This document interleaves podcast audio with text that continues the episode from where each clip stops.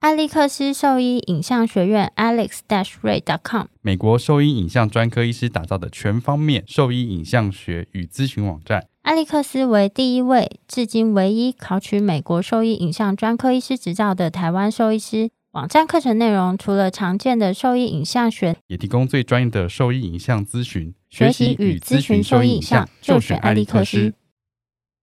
贝麦新是狗狗用的新丝虫预防药，可有效对抗新丝虫等四大寄生虫。口服定剂颗粒小，好喂食，安全性高，两周龄幼年犬、怀孕犬跟牧羊犬都可以放心服用。贝麦新让你加倍安心。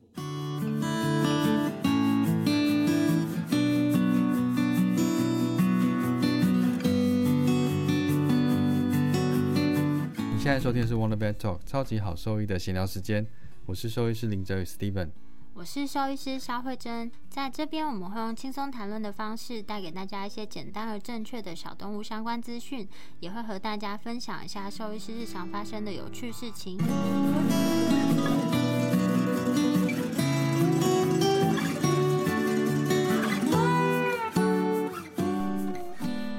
你有去妇健科看过医生吗？有啊，以前有去过，什么原因去？就是我忘记了，有点久哎，好像是我跌倒还是就是被很重的那种门夹到，很重的门是指大门那种铁门哦。类似那种，但不是铁门，就是有时候住家的门会有一个很厚重，它不是完全的铁，但那个门很重，你知道吗？就住家的大门，我知道啊，我家大门就是那一种啊，嗯，就是前面有个人在关门的时就候，是那个感觉会把手指夹断的那一种， 对，如果他很用力再下去，然后就是我没有被夹到，但是就夹到夹到手，夹到手啊那，样是淤青吧？就是很痛哎、我刚好是被夹到手掌还是大拇指的地方，我有点忘记了。那应该看外科吧？是不是骨折啊？我有去先看了没有骨折，嗯之后就是还是很痛，所以我才去复健科。他叫然你后去复健科，对我印象中我有点忘记，因为太久了。然后就它是一个很大间的复健诊所，然后进去的话呢，就是会先在一楼是复健科医师帮你看门诊，他会先评估说这个你需要做什么样的治疗，然后大概会需要做几次，然后会给你一张小卡片。然后叫你拿这个小卡片，乖哦，去几点喽？对，有点像几点？就他说你这个要做五次哦，然后就给你张小卡，然后他说那你等一下就拿那个小卡上二楼 所以一次就盖一个章这样子，打个勾啦，我也忘记，就对，他就打个勾，然后上去他就说二楼的话就是会有物理治疗师，他会带你去做复健这样子。然后我忘记那时候是用一个什么仪器，因为以前对这些附件仪器没有那么熟悉。反正他就是会在我的手掌这个地方啊，用一个胶我忘记有没有用胶，但是它用了之后，我的这个手这个地方啊，整个就是很酸痛我觉得是超音波，听起来像超音波，哦，有可能。嗯但它有一个声音很大声呢，你的叫声吧，不是是 那个机器的声音啦，什么我的叫 声。然后那我记得那个地哦还方是，震波？震波才会有对声音、啊，会我也想是会有震，那个对对对对对，我在想有可能是震波。然后它那个二楼场地很大，它可有是各震式波各通常样。是那个、欸、自费的，对吼，我那时候震波是自鉴费鉴宝资格，那应该不是。反正但我记得它有个声音就对了，反正就是会很酸痛。嗯，然后他就每次去他帮你做这些，然后再动一动你的手指啊，还是手就是让你活动一下，叫你怎么动嘛？他会指示你一些动作，然后就说倒立，一只手撑起来，没有那么复杂啦，然后会叫你握一些东西，嗯，然后看一下你进步的状态，然后会跟你讲说，那你活动哪个角度啊，然后会不会还会有酸痛不舒服的感觉这样子，嗯然后总共去五次，就好了。对啊，因为原本也没有非常严重，但是就是会痛啊。因为我后来好像是骑机车的时候手都还是会有点痛，所以我才一开始先去看了拍了 X 光片没有事，嗯然后去复健科之前呢，就是我原本想说拍 X 光片没事，可能休息个两天就会好，但是后来还是会有点疼，所以我就去复健科挂门诊这所以样。它诊断是什么？肌腱发炎、肌啊我腱根粘本就不连。记得，我刚刚很多资讯都缺漏，你不觉得吗？你不要逼 我。好啦，我要讲这个事情是因为我之前去看复健科是可能有点奇怪，像我的脚是没有办法站平的往下蹲，你知道什么意思吗？就是就是脚贴地，然后正常人不是脚并拢，然后脚贴地可以直接蹲下吗？对，哎、我没有办法，我不知道我可不可以，我你等现下在试站试怎么看 样。？等一下，我这个等一下这个位置要重塞，有 哦点麻烦。我这样子，我只能蹲到，就是只能下蹲一点点。如果真的要往下蹲，我的脚跟就会抬起来。可我不是扁平足，哎、那这样我是不是也得去看复健科？为什但么？他我有一个问题，你知道吗？我没什有么办法盘腿坐，没有办法盘腿坐，就是那有困扰吗？你又不打坐，不是啊？你军训课以前考试有一个项目要嗯是，盘腿坐， 就是你要盘腿，就是立刻坐下去要盘腿，然后再整个用这样撑起来，我没办法坐啊，所以你没有办法用膝盖走路。我没办法用膝盖走路。但一开始那个教官不相信这件事情，然后我就嗯跟他讲说：“真的，我这样做是有困难。”他就看着我，真的没他有觉办得法你这样标新立异，没有，但是你知道，就是我脚我可以做那个 W 型，可是大部分人是不行的。什么叫 W 型？你的 W 脚可以型？做 W 型是什么？就是脚怎么有 W 型？哦，嗯，你说那个很可爱的女生的坐姿，就漫画里面会有的坐姿，但我只能这样做。可是很多人都可以这样做啊。哎、有很多有些人做不下去，没有男生不行，嗯，好像女生都可以，但是有些人这样做久了就会酸痛，正常人都会脚麻。我不会，但是我没有办法盘腿坐，所以我在想说，我可能髋关节发育有一些问题，但是你要看骨科啊，怎么会看附健科？就是骨科在看复健科嘛。 哦，那你干嘛打断我的故事？好，我只是想分享一下这个。 没有啦，我是想说，我那时候去看附健科，就是因为这个问题。然后那你怎么也没有先去骨科看，你直接去复健科看？因为骨头没问题啊，哦，对哈，我不会刚。痛啊， 对，我本身不会痛啊。嗯，然后那时候就医生就说，我教你一个动作，嗯然后就是用一只脚一只脚撑着地，然后说每天这样子再用用这样子往下拉那个后脚的脚跟，这样子后脚脚跟就是拉你的阿基里斯呃阿腱基之里类的。斯腱，对，他说这样子每天这样做之后，就应该是会比较开这样子。嗯，可是我到现在还是蹲不下去。然后后来再去看复健科，其他问题就是背痛嘛。背痛，对你姿势不良哦，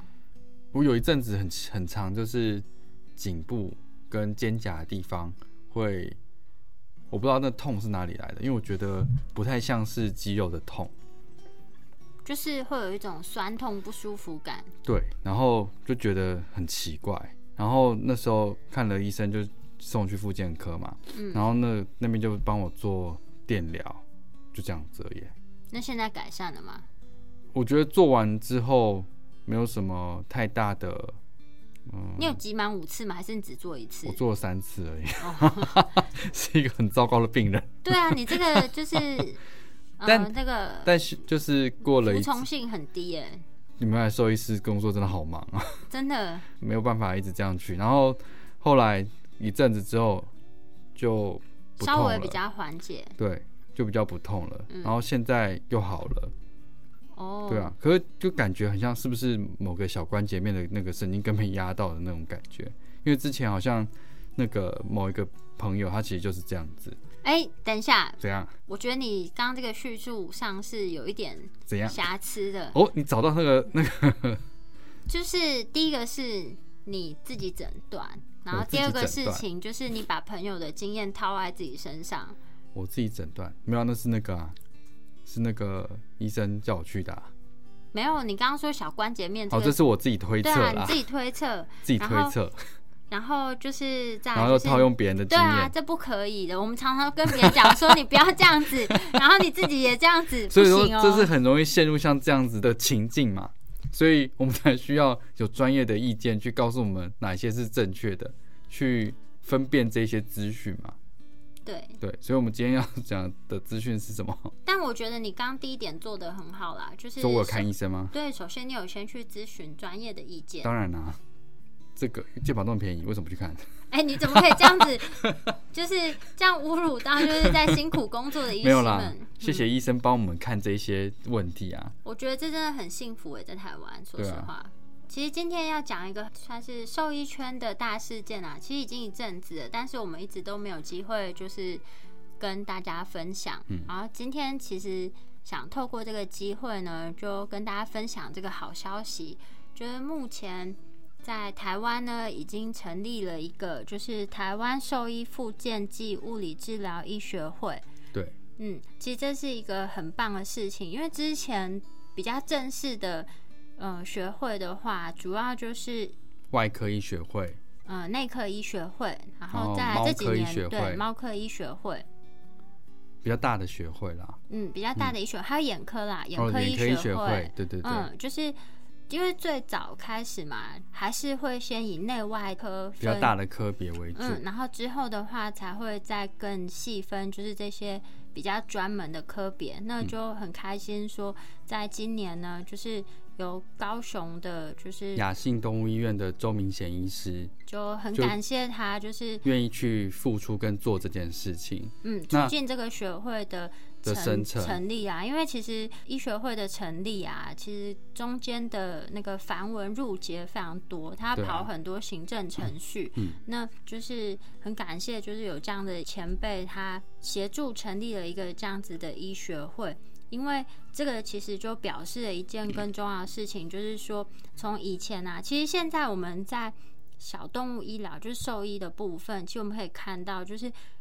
从最早不分科，慢慢走到有分内外科。那现在在比较大的城市里面，就是有开始有各科，就是专门，我们不能讲专科啦，因为毕竟台湾是没有专科嗯没有呃兽专医科制度的，对，没有专科兽医师制度。那就之前在网络上，伊雅动物院的杨立全医师，他有帮大家稍微整理哦做过了一篇文章，嗯，就是所谓的专科兽医师，以及在亚洲地区有专科兽医师资格的医师有哪些人人？ 对，就是这些名单啊、有可能在台湾，有的是在那个美国职职业业，就是不一定是在台湾职业，但是那些是真的有得到专科医师认证然。后不管这个专科是由呃欧洲体系、美国体系或者哎亚洲体系嗯发出来的，但这些都是一个专科认证，对，然后所以其实现在在我们所谓的就是医院，我们其实真的不敢说是专科，我们只能说专门，嗯我们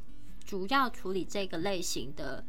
疾病比较多。那这个是因为在医疗上，我们可以简单的就是像呃就可以先初步这样的区分啦，但是就法规上，他们还是有正式的做法，就是像这样子推动，就是医学会的成立。那未来如果说就是医学会成立之后，大家再互相合作，就可以再慢慢的推动就是专科医师的制度。那这个其实是。会有很长、很辛苦的一段路要走，但是很感谢这样子的兽医前辈帮我们跨出了第一步。对啊，因为其实对于像这一类就附件科别的。医疗有兴趣的医师其实越来越多，那这个学会的成立可以凝聚更多像这样子有兴趣的医师，可以一起去讨论跟进步。嗯，然后再来最重要的事情呢，就是这个可以帮助兽医师做一个专业上的区隔。嗯，就是因为其实像附件啊，就是它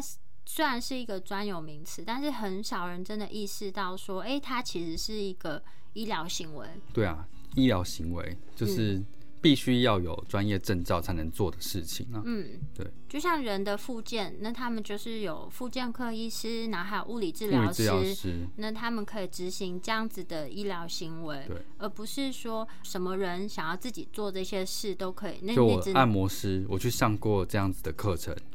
就帮你做复健。不行啊，他可对以啊嗯说帮你做按摩，或是他可以教你做一些居家的运动或是活动，但他不能使用这样子的复健治疗，对附件治疗。因为这是医疗行为，对，然后那这个复健暨物理治疗医学会呢，其实它最重要就是兽医师的专业区隔化。嗯，那在目前呢，这个会员主要是会以已经有兽医师资格的医师，他可以参加。这个学会，然后第二个的话就是兽医系的在学生，如果说你对复健这个专门的领域是有兴趣的话，那也可以参加这个医学会，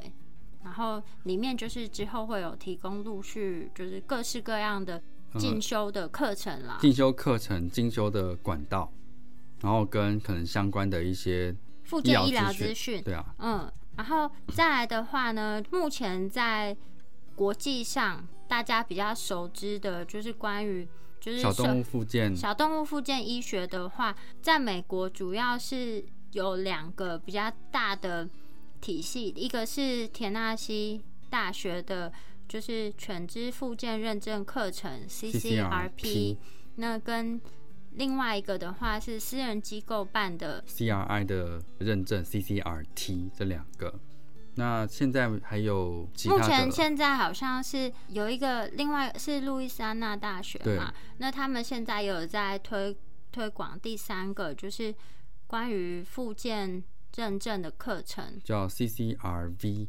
对对，那在美国或者是在中国大陆，它是有开课推广像这样子的认证课程啦。对认证课程，然后就是在美国的话，他们其实也有这个附件相关的专科兽医师，那它是叫做 ACVSMR。或 E ECBSMR，E ECVS 有了吗？EC 那欧洲的好像欧还洲没有有来吧？欧洲的我记得好像还没有，这我要再确认一下。但是我确定哎 ACVSMR 是因为我有看到两两种，真的哦，对啊那可能欧洲也有了，因为通 常就是他们两个大体系都都会走在最前面对嘛。啊，ACBSMR，然后跟 E ECBSMR，嗯，那他们就是跟附件，除了是附件长，他们更专精的，他们其实是运动医学跟附件的的专专科科医医师师。那目前在亚洲地区，应该是还没有兽医师取得这样子的专科兽医师的资格啦。嗯就如果我们的资讯是没有错误的话，嗯，嗯，所以就是除了这个专科兽医师，那现在刚好提到我们就是在美国本土就是有三大就是呃小动物附件认证课程，嗯那我们再帮大家复习一下 CCRP， CCRP 美国田纳西大学的嗯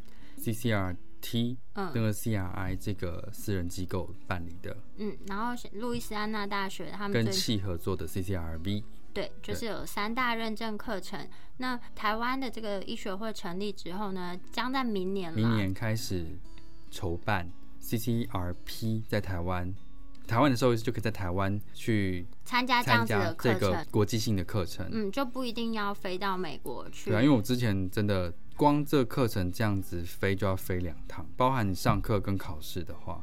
现在就可以全部都在台湾自己进行进行，对啊，嗯可以省蛮多的。路程啊，我觉得路最程我觉得最重要的是时差，因哦为，那个真的很可怕。时差真的很痛 苦。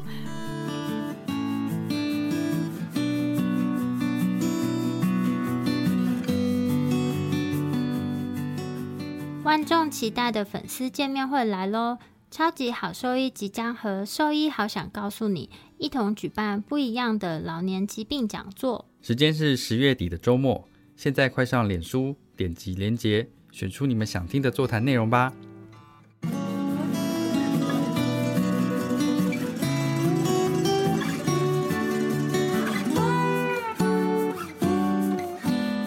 我上次去是去那个 Arizona 那个地方，真的是很空旷啊。我去田纳西大学那边比较像乡村这样子，嗯我觉得步调是比较慢，还算舒服。是哦，对，但 Arizona 它是怎么样呢？就是因为其实每次都是办在田纳西大学，然后刚好我去上的那一次，它就是为了服务比较靠近西半边的 西半部的医师呢，所以他就开了一个，就跟西半部的一个兽医大学合作，就是会把田纳西大学的课程有一些办在那个西部的位置。然后我从出机场，然后坐计程车到那个大学的路途中，因为那个地方就是沙漠，然啊，后就有你麦当劳吗？我不确定我们看到麦当劳，因为那个大学离他们的市区其实是有一段距离的。嗯，然后我坐那个 Uber 过去啊，沿路我就看到就是诶那很空 Uber 旷很贵、欸。没有办法，因为它没有任何的大众交通运输可以到那个位置，我只能搭 Uber，不然就是要租车。你知道我上次去上 CCMT 的时候，Uber 搭了多少钱吗？你不是说好几千块吗？没有，我那时候没有，反正过程很智障。不过我最后搭 Uber 从甘乃迪机场一路到那个我住宿的地方。有，你上次你以前 在 Podcast，去年的差不多这个时候你在帮大 Podcast 家上复面，习一下， 大概两百块、两百五十块美金，你这个真的超远的。疯了！对啊，我那个是没有那么贵啊，但是就是也是蛮蛮不便宜。重点是那个地方很偏僻，然后偏僻到说实话，我很少看到，就我个人见识可能比较浅薄一点。我很少看到这么大的仙人掌，而且到处都 是。哦真的我没看过，其实我没看过真的大的仙人它还掌，有一个就是植物园里面就是各式各样的仙人好掌。酷哦！你有照片吗？我只有去门口拍拍照，我没有进去你。都已经到那边了，不是因为我后来没时间啦嗯 哦，而且那个是，但是我沿路就是开到那个大学的路上你啊，开车坐那个 Uber 路上啊，就到处都是很大根的仙人掌。重点是，你知道吗？因为它路上都没有什么树，然后鸟是住在仙人掌的洞洞里面的。哦，好酷哦！对啊，我真的仙想人掌法洞了洞。它可我不知道它是不是自己挖的，但鸟就住在那个洞里面的，很还是高的那地是方。假的仙人掌？不是，它真的是真的仙人掌，我会去戳 它哦，它是你都真的戳了还不照相？我有招路边的一两颗仙人掌，哦但是我没有去那个仙人掌植物园啦。哦，好酷哦！对对对，然后就是就相当之偏僻，就是呃大家以后不用那么哦，我还对那我再再重点是抱怨一件事情，我觉得那个有时差这件事情，其实是会让你上课的整个精神还有学习的程效率度会比较差一对点，会比较差而一且点。他那个课超密集的。那么那时候课从早上七点到下午五点，中间一个小时吃饭加休息，超级累， 完全是没有喘息的时间呢。他才超密集的，有他中间就会一直给你喝咖啡啊， 他中有间啦，对啊，有喝中间咖就会啡一啦直给你咖 啡，哦说要再来要再喝咖啡吗？哦还有我们后还有面都有准备还咖有啡，无限的可乐可以喝。还有我们那时候香 蕉，我们那时候有香蕉，嗯对啊，就是我觉得时差这件事情让你的学习的效率会比较差一点。那现在其实，在台湾办的话，其实幸福很多、欸我觉得。对他就是啊把讲师找过来，嗯，讲师 可能直讲师接比较累啦。对，但就讲师先请过来，然后那到时候明年如果疫情稳定了，目前看起来如果没有特别意外的话，应该是会如期开课，希望就是一切顺利咯。嗯，嗯，所以明年会在高雄呃开就是 CCRP 的认证课程，如果有兴趣的兽医师或是助理也可以参加哎、我不确定现在目前有没有接受？助理的报名嘛对。啊，我知道美国本土的话，兽医助理是可以报名的，然后但是台湾的话，可能就是如果有兴趣的兽医助理，可能就要询问一下主办单位，嗯就是是不是兽医助理也可以参加这样子的课程对，。那这些资讯其实在网络上是找得到的，但价格是蛮高就是了。对，不那便宜有有兴趣的话，就是如果真的想要有想要取得这样认证课程，你可以参考一下这样子的资讯。然后另外一个的话，就是呃，如果就是你想要有更多了解，然后再考虑看看之后想不想要再上这样的课程的话，其实就可以锁定我们的节目，我们就会不定期的跟大家更新分享一下一些比较新的附件医疗资讯啊。嗯帮自己打一下广告。然后就是除了这个复健医学会成立以外呢，就是其实。嗯，这个医学会他们还做了一件保障，就是这些毛小孩他们都可以得到最良好的医疗处置，就是帮你用一些法律的规范哎确正保你式，正式官方的规范，嗯，确保你的动物能够得到比较完善的医疗照护。因为在这医学会有请行政院农委会动植物防疫检疫局函释，像小动物复健医疗这件事情，它的定义在哪里？那这边其实跟大家分享一下这个函释的内容是什么。那可能在某一些社团可以看到这样子的资讯啦。那我这边用口说帮大家念一下它里面函释的内容。重那点重点的话就是，像经由兽医师诊断后开立的复健及物理治疗计划，以治疗为目的，不论它的内容是什么，不论徒手或使用仪器，符合上述兽医医疗行为之范畴，是属于兽医师业务。所以在帮你执行这类的复健治疗的人，必须是兽医师，具有兽医师执照的。嗯，那这个是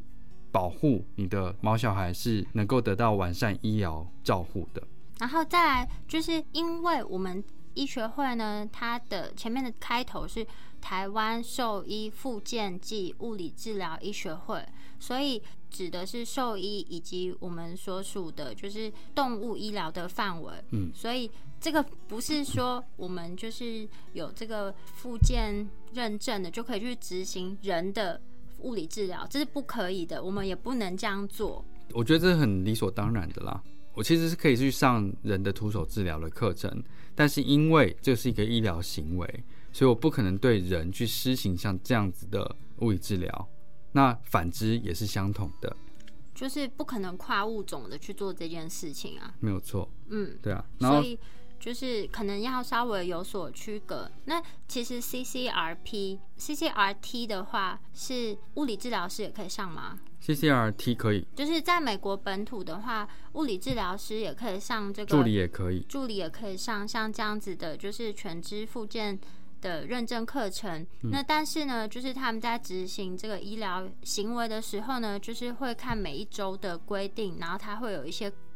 不同的规范。目前比较主流的规范是这样子，就是必须由兽医师诊断是什么问题，在假设真的必须要由物理治疗师去施行动物的物理治疗的业务的话，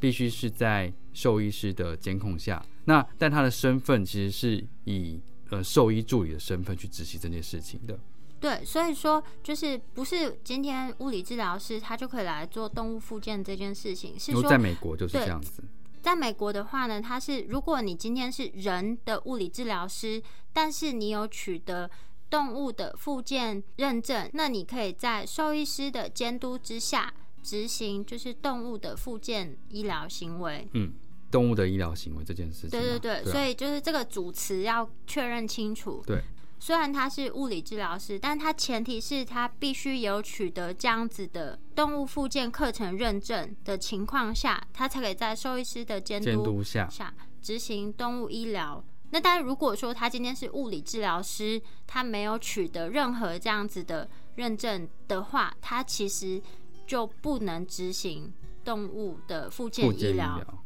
嗯，这应该很明确吧？大家会不会搞混了？蛮明确，就是你要有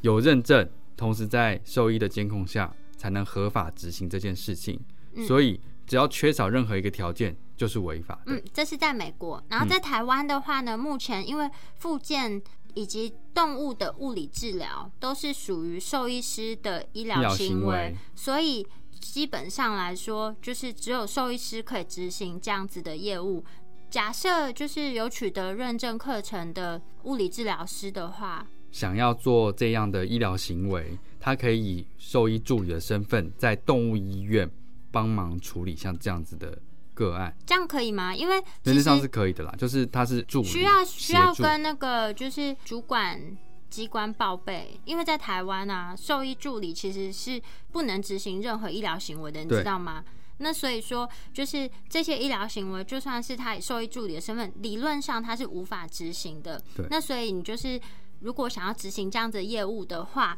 就可能。因为我们毕竟不是主管机关嗯啦，我建议就是要跟当地所属的主管机关询问，然后如果他们觉得是 OK，那你等于是有报备过在执行这样子的业务，那我觉得比较不会有疑虑。嗯对比较不会有争议啦。对，然后再来的话就是但场所就是必须要是在动物医院内，然后就目前就是他在有这样子的法规出来之后呢，如果说他今天是非兽医师，然后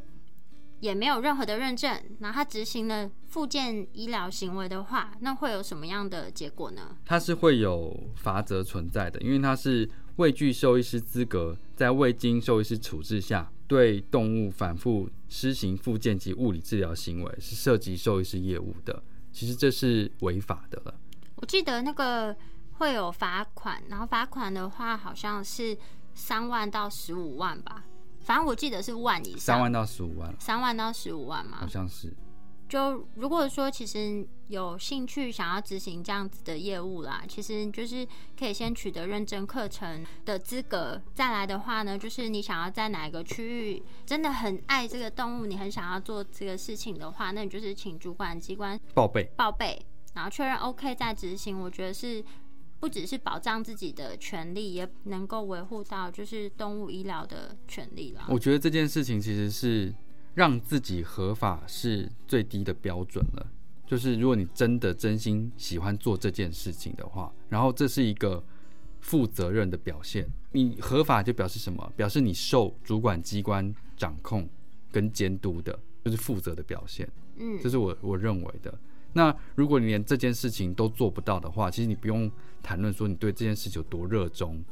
对啊，因为就我们也提供了一些相关的管道。那你嗯如果今天有其他的认证课程，目前是呃我们比较不了解的，那嗯你但是你有取得这样的认证资格的话，其实就是向主管机关询问，然后请他们就是协助解释，或是你也可以跟医学会的人联系，看嗯他们有没有办法协助你们做什么样的解释，这样子。对像之前其实太多就是打着这样的名号在执行这样子的医疗行为的人存在啦。就是我觉得这件事情其实是有一点可怕，可怕的点在于说，就是其实复健治疗或是物我觉得理因为治疗，它的成效啊，嗯就不是说你今天做完一次，它马上就看见嗯，这种立即性神奇的效果。所以其实你如果就是你在执行上是错误的，就等于是你慢慢的在影响这个动物，伤害它的健康。嗯只是短时间内可能不会立即性的被发现。嗯那其实这是一件很可怕的事情，就有点像慢性的。不要呃，对，慢，我不晓得要怎么样解 释慢性比较不要慢性服毒，啊，我讲一个比较简单的例子好了，就是姿势不良啊。嗯，你长期的姿势不良就有可能导致最后的结果嘛。嗯但是你不会因为你一次做的歪歪的，你就会看到，哎、你就是身体产生了什么样的变化。那其实你今天在不正确的情况下去施行这样子的医疗行为，其实你就是有点像把它导向就是姿势不良最后的那种慢性结果一样。哦对解释的应该还算可以理解吧？嗯，蛮简单的。哎，果然是很聪慧 啊！然后我就觉得其实这是很开心的一件事情啊，对啦然后想要跟大家分享，就是也想要让就是收听的家长们就可以知道，哎，其实是你有一些方式可以去区别说这东西到底是不是正规的或是嗯非正规的。那非正规的呢，就是你有什么方式可以去知道说，哎，它到底是不是 OK 的、这样。嗯我我觉得，当然这是你在选择医疗上面是有，呃，就是你自己去做选择嘛。那如果非正规的途径，通常就是有问题的情况下，你求助无门就是了。非正规表示他没有受到政府监督，所以不管发生什么问题，他都是不会有问题的。对，就等于是灰色三不管地带、对啊，我他今天就是完全没有受规范的、啊，嗯。所以他爱怎么做怎么做啊。就我觉得人有时候我们在吃东西嗯啊，我们就是会很注重就是这个产销履历，就是说这你的东西从哪里来这的？个食材是从哪里来，然后政府它就是有一个。就是 SOP，你可以去查说，哎、这个生产还有就整个过程流程是不是有问题？如果你今天吃的东西有问题，你要怎么样回溯到这个源头嘛？那今天其实嗯可以找到人负责啊。对，或是政府有一些相关的法规可以协助处理这些事情。那其实今天在做动物医疗也是同样的道理。那今天有这样子的医学会，那它就等于是有一个在。政府法规规范的情况下，帮助你就是找到哎、诶这个背后可以负责任的人，然后跟你一个就是公开透明的检视机构，但我觉得是很好的一个方法啦。我想再讲一件事情好嗯了，就是我是我觉得大家在审视这些动物医疗的时候，其实要理性一点去思考啊。其实我觉得有时候很多人他们会觉得说，呃，某某人他养了动物很多年，或是他有。二三十年养宠物的经验，嗯，那他就变成达人什么之类的。我觉得这两件事是不能混为一谈的。我也就是养我自己很多年啦，但我也不是你医没有生养啊，你自己很多年啊，就是我意思说，就是或啊，我妈养我很多年啊，那但她我妈也不是医生啊，就是她对我的饲养管理，并不会成就我妈成为一个医生。我们没有想要批判什么事情，但就是希望你可以理性的去思考，就是这个事。有些他就会说，他真的很爱动物，他就很想要帮动物做这些事情。难道我就真的不能这样做吗？其实我觉得可以啊，但是对你就是做你在合理范围内做可以做的事，比如说想要带他去做居家活动是没有问题的，嗯然后居家按摩这是没有问题的。嗯但你如果今天用到附件，或是帮宠物或是动物做物理治疗，这就是不合理的事情啊。嗯嗯涉及医疗行为。对啊，所以我觉得就是用词定义上要要区隔开啦，公私分明，呵嗯，而而且就是理性跟感性不要混为一谈。老实说，你没有办法取得像这样子的认证的东西的状态的话，表示其实你对这东西的了解其实是不够，你只是靠经验而已。对啊，对，那专门在做这件事情的医师，他一年累积起来的经验值，其实可能你这一辈子现在目前的经验都不足啊，这没有什么好比较的了。觉得真的对这件事情是很热爱的话，其实有非常非常多正规的途径去吸收像这样子的正确的知识，对啊，我觉得没有什么好规避的。就我不太喜欢别人情绪绑架或情绪对啊勒索啦。嗯，很多东西是可以理性讨论的，对啊，对就是对，错就是错了，没有什么就是我很爱做这件事情，但我就是被这现实社会绑手绑脚，没有这种事情。你今天情绪没有像你前几天分享的时候那么高涨，现在有点晚，我也是有点我现在累，有有一点就是快宕机了。对，好哦，那我们今天就再次恭喜台湾兽医复健暨物理治疗医学会对，真成的立，很谢谢前辈们帮大家做这件事情。真的真对的吧很？棒。老实说，我们一开始在涉足这个领域的时候，其实是很希望有这个学会可以产生的。但我们就是一个小小咖，对，所以我们没有办法达成这件事情，然后一直在等，今年终于等到了。对啊，我觉得真的我们就等很感久谢了这些对啊开疆辟土的前对，辈，真的是非常谢谢学长去做这件事情。嗯嗯希望未来可以有更多的就是有志之士。嗯，然后还有就是兽医师们可以参加这样子的学会。嗯对，让这个科别可以更蓬勃发展。好哦，那我们今天的分享大概就到这边了。那如果说对我们分享的内容有什么问题的话呢，都可以上我们的网站询问。我们的网址是 triple w wondervet com t w 或是 Google FB 搜寻 Wondervet 超级好兽医都可以找到我们哦。哎那今天就这样子哦，拜拜，拜拜。